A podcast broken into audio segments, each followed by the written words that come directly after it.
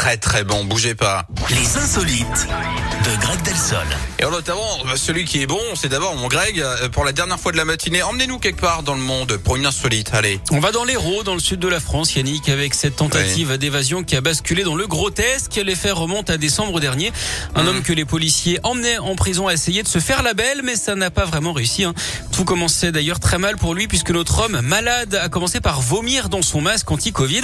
Ensuite, au moment Mince. où le cortège ralentissait, il a tenté de sortir par la fenêtre laissée ouverte. Le problème, c'est qu'il a perdu son pantalon et son caleçon s'est accroché à la fenêtre. Pas très fut-fut, hein, comme on dit. Même avec euh, le pantalon sur les chevilles, il a essayé de prendre l'arme d'un agent sans succès là non plus. Il a finalement été condamné à 8 mois de prison. Vu son aventure, hein, comme disent les esthéticiennes et les vendeurs de jeans, ça doit lui faire une belle jambe.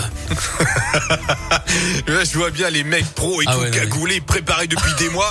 Et finalement, le jour J, tu sais, c'est la septième compagnie. C'est exactement ça. On n'a rien compris. Bon, merci en tout cas euh, d'avoir euh, allégé un petit peu nos esprits pour aujourd'hui. Pour vous revenez demain, bien sûr. Avec Ok, plaisir, dès 10 heures, toujours. je compte sur vous. En attendant, bienvenue à vous dans la Scoop Family. Dans un instant, on parle de plat du jour. On se fait saliver là. Je vous ai dit, on parle de cabillaud, papillote de